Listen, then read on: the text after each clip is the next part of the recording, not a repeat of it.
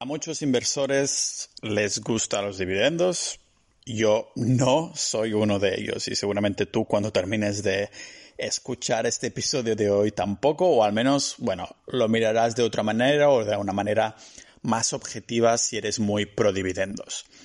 Ah, mi intención no es convencerte de nada, nunca, pero que pienses por ti mismo que pensemos todos nosotros por nosotros mismos. Cuando preparo un episodio del podcast me obligo a documentarme bastante, o sea que esto siempre, siempre nunca viene mal. al fin y al cabo no voy a usar tanto mi opinión tampoco, pero más evidencia que como a todo en la vida es en lo que deberíamos basarnos ah, o al menos basar nuestras decisiones lógicas más que anécdotas aisladas, ¿no? Lo que no es tan aislado, pero es la cantidad de ahorradores que se pasan al camino inversor cuando conocen a alguien que tiene un, digamos, mini sueldo con empresas que pagan un dividendo. ¿Qué es esto de los dividendos? Tiempo al tiempo, porque abrimos la puerta y entramos a la caja fuerte. Bienvenidos al podcast multidisciplinar de Pau Ninja.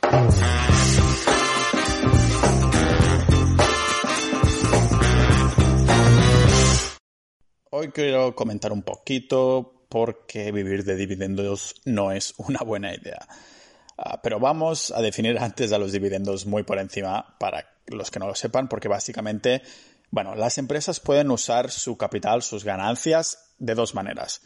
La primera es invertir en su, digamos, crecimiento futuro y para eso utilizan su capital para invertir en proyectos propios del negocio, ¿no? Reinvertirlo en el negocio para, yo qué sé, financiar programas de investigación, desarrollo, fusiones, adquisiciones, marketing, lo que sea, ¿no?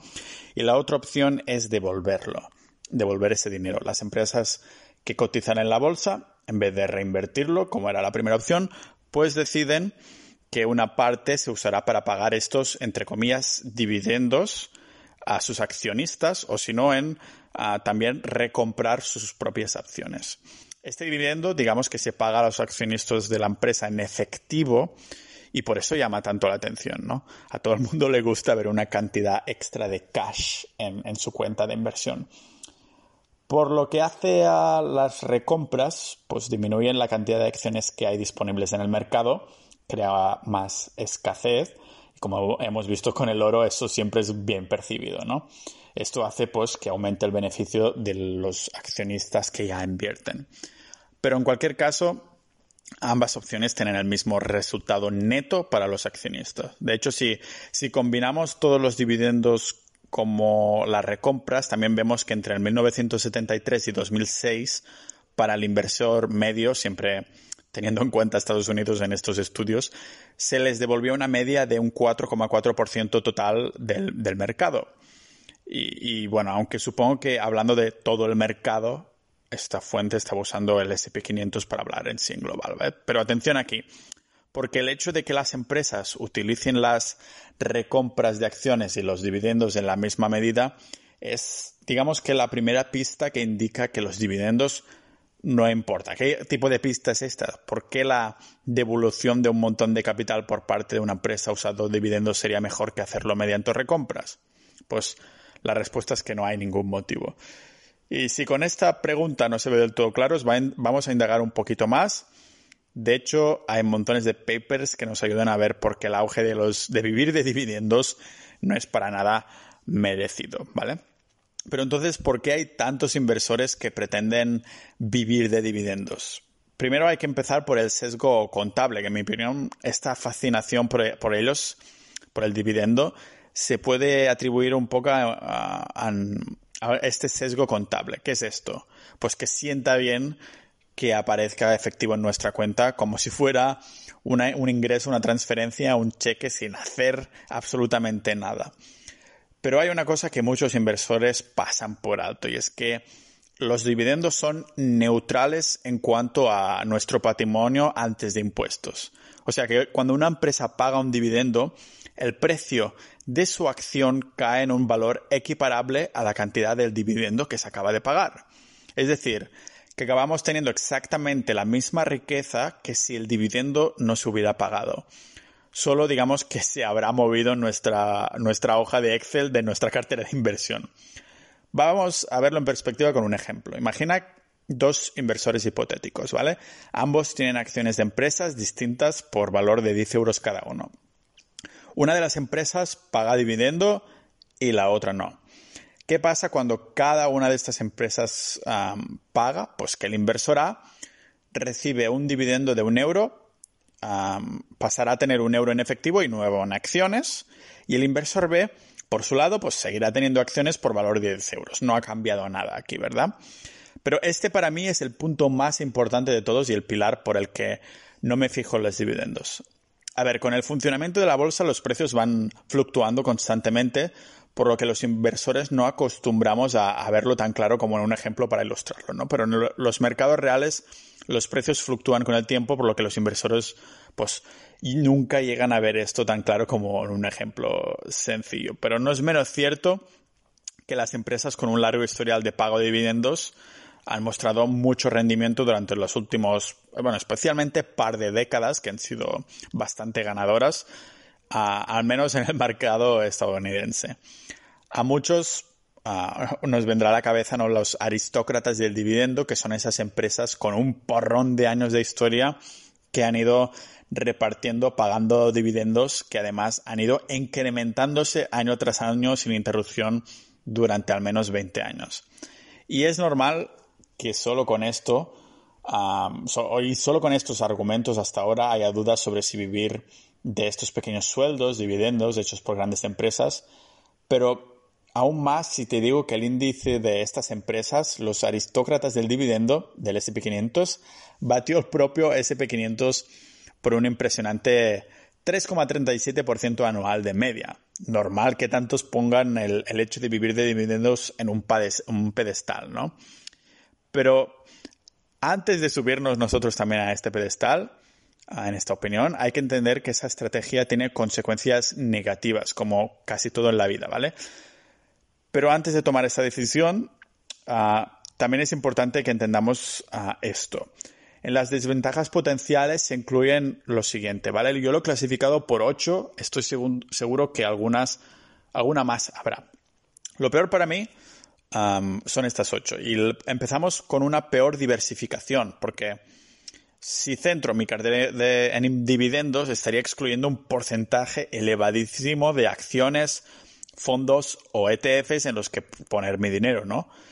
Y, bueno, vamos, que la, la, base de la inversión a largo plazo es la diversificación, algo que quedaría reducido y estaría omitiendo solo si busco que me paguen en efectivo cada cierto tiempo, ¿no?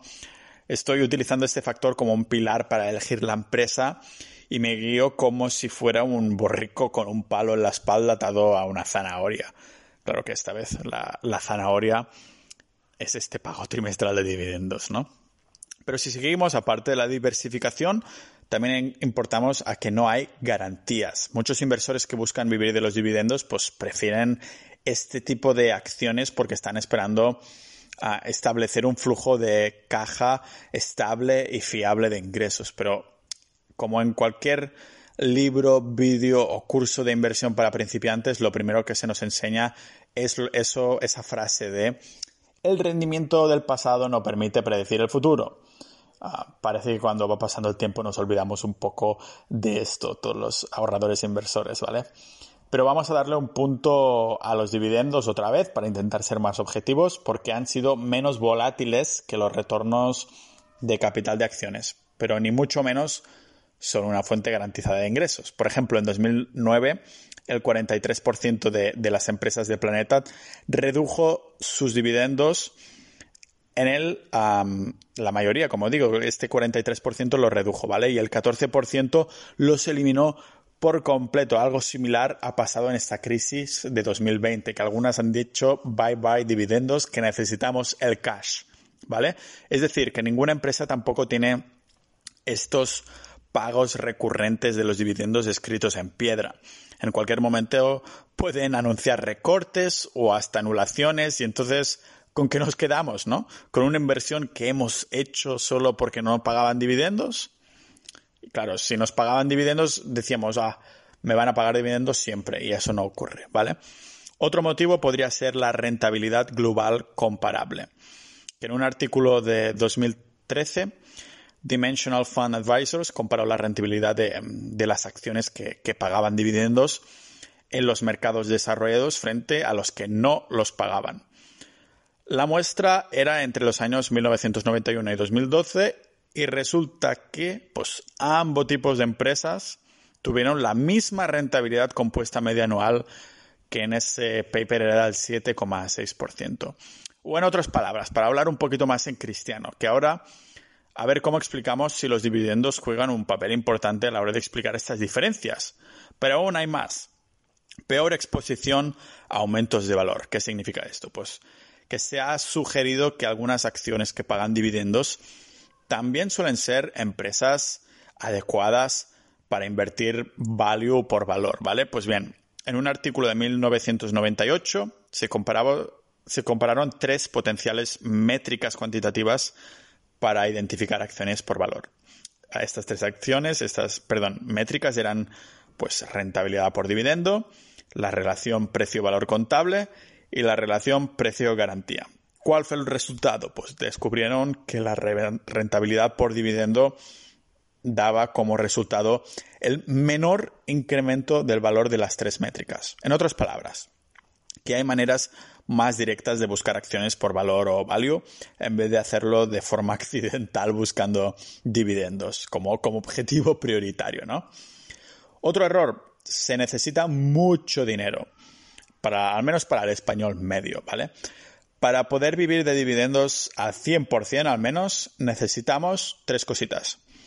Empresas que paguen una media de 3% de pago de dividendos, para hacer este ejemplo, lo cual, bueno, es muy difícil encontrar. Coca-Cola, por ejemplo, paga un poquito más, 3, algo, y estamos sujetos a que lo cambien o, bueno, que cambien sus políticas, ¿no?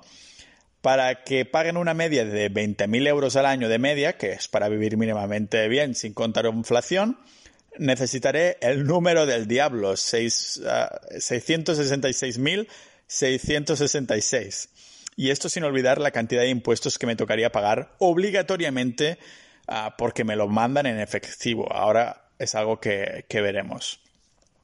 O sea que se necesitamos mucha pasta, pero además de esto, vamos a ver esto que comentaba ahora de los impuestos forzados, porque en España ah, es del 19% los impuestos hasta 6.000 euros que vengan de dividendos y lógicamente, como es España, pues va subiendo la media de impuestos. Ah, según el país es posible que los pagos de dividendos se, se paguen menos que otro tipo de ingresos y esto suele usarse como argumento a favor de los que quieren vivir de dividendos. Así que, exacto, toca ver por qué es una razón para no estarlo. El caso es que independientemente de si pago mucho o poco, tengo que pagar. Es decir, si recibo 10.000 euros en dividendos de la empresa A, en este ejemplo debería 600 euros en impuestos. Por contra, si yo recibí 100.000 euros en plusvalías ah, de mi empresa B, la mitad de los 20.000 euros que incremento de valor, no pagaría ningún impuesto sobre, sobre estas plusvalías hasta que venda, lógicamente. Ahora bien, ¿qué pasa si necesito algún ingreso y vendo parte de mis acciones? Aquí es donde nos hemos equivocado muchos. Si vendo 10.000 euros de mis acciones, pues no pagaré impuestos por todas las plusvalías de 10.000 euros. Solo pagaré impuestos en una cantidad proporcional a la ganancia. ya sé que eso es mucha palabrería, pero, vamos a verlo en perspectiva. Yo ganaré 100.000 euros en acciones, ¿vale? Y ahora valen 100.000, 120.000. Si vendo 10.000 euros de mi exposición, la plusvalía materializada será de 1.666 euros, que es la cantidad proporcional de mi ganancia total de a 10.000 euros. Por lo tanto, solo tendría que pagar 250 mm, euros.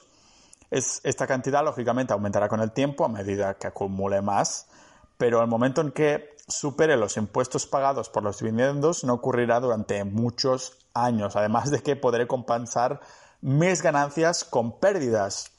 Y no solo eso, sino que seguiré teniendo el control de ah, liquidar las ganancias cuando quieras. ¿Y qué pasa con este inversor hipotético? Ah, ¿Qué pasa si, si ni ese ni yo necesitamos los 10.000 euros de ingresos ese año? Pues que yo no tendré que vender ninguna acción, pero ese inversor como receptor de dividendos, los recibirá en cualquier caso y tendrá que pagar los, ah, los impuestos correspondientes obligatoriamente, ¿vale? Otro motivo para no querer dividir dividendos, que el dividendo sale del valor de la acción. Eso es algo que comentaba anteriormente y me gustaría volverlo a poner en perspectiva. digamos que tú y yo tenemos 10.000 euros de acciones de dos empresas distintas. La empresa A paga dividendos, la empresa B no las paga.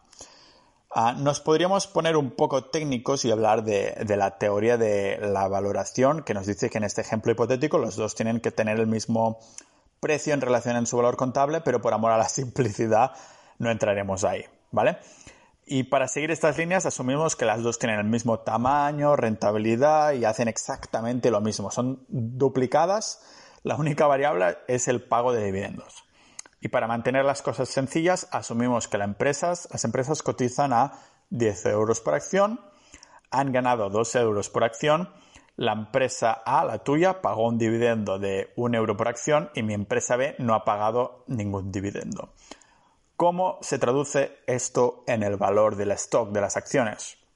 Que tu empresa A seguirá teniendo 10.000 euros de acciones y habría recibido 10.000 euros en dividendos tus acciones valen ahora 11 euros cada una y los 10 euros iniciales más los 2 euros de beneficios menos el euro de dividendos. Por lo tanto, toda tu cartera ahora consiste de 110.000 euros en acciones y 10.000 euros en efectivo, mientras que por mi lado, mi empresa B también seguirá teniendo 10.000 euros en acciones, pero ahora valdrá 120.000 euros en total.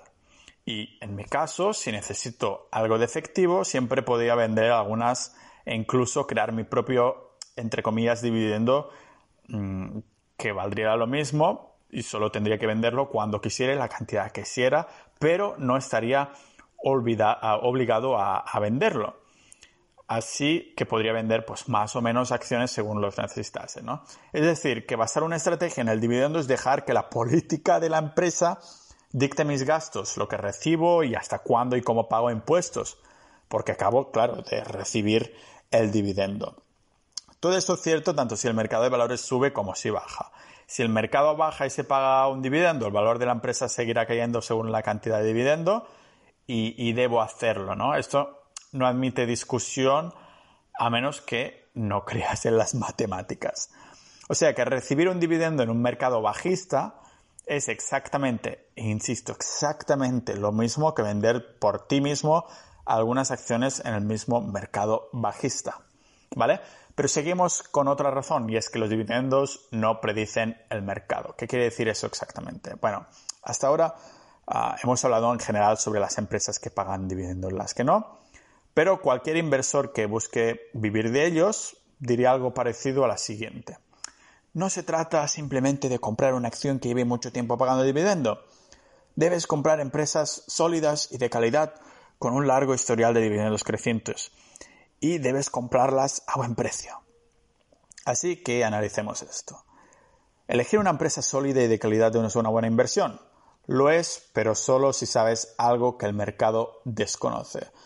Cuando una empresa es muy sólida, no es ningún secreto para nadie todo el mercado lo sabe y esas expectaciones, expectativas ya están incluido en el precio que pagamos por ella. ¿Y qué pasa después de eso? Pues ah, nos enfrentamos a tres posibilidades. La empresa sigue rindiendo como se esperaba y en este caso pues podrías esperar ganar algo parecido a la rentabilidad del mercado. Número dos, pues que la empresa excede las expectativas. Si es así, pues podrá batir el mercado. Y número tres, que la empresa tiene un revés y no ofrece los resultados esperados, algo que hemos visto bastante en esta crisis. Y en este caso es previsible que logres un rendimiento inferior al del mercado, ¿vale?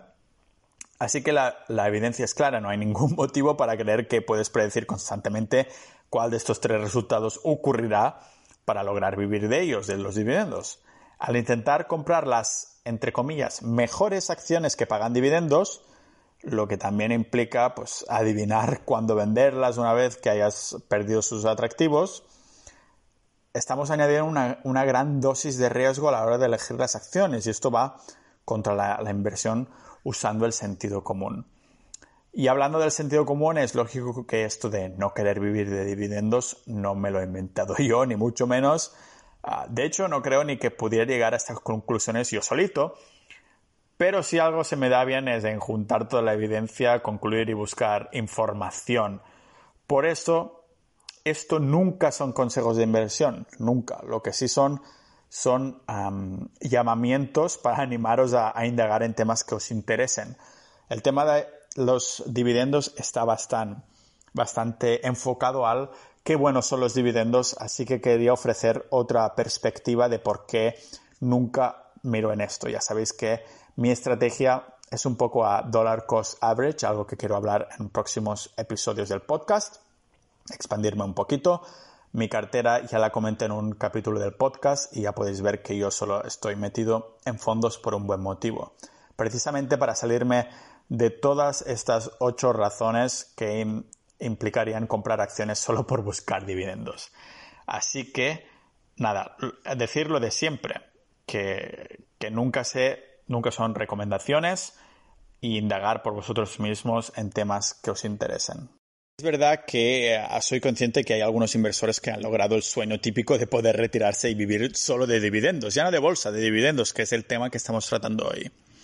No nos queda otra que pues, desearles lo mejor, pero seguro que su éxito está relacionado con los dividendos. ¿O es lo que hemos mencionado ya aquí alguna vez, que es la estrategia, el éxito real ha sido en ceñirse a una estrategia decente religiosamente a lo largo del tiempo? La idea aquí no son los dividendos en sí, porque hemos visto que no hay papers que los respalden como una única estrategia, pero es más la idea de invertir ingresos en bolsa, hacerlo de forma más rentable posible, posible poca volatilidad, de forma recurrente y haciendo hodl, que es eso de mantener posiciones a buenos y malos mercados a lo largo de muchos años. Vamos, que aquellos que viven de la bolsa es, es probable que sea el hecho de haber pagado pocas comisiones y mantener la disciplina a largo plazo.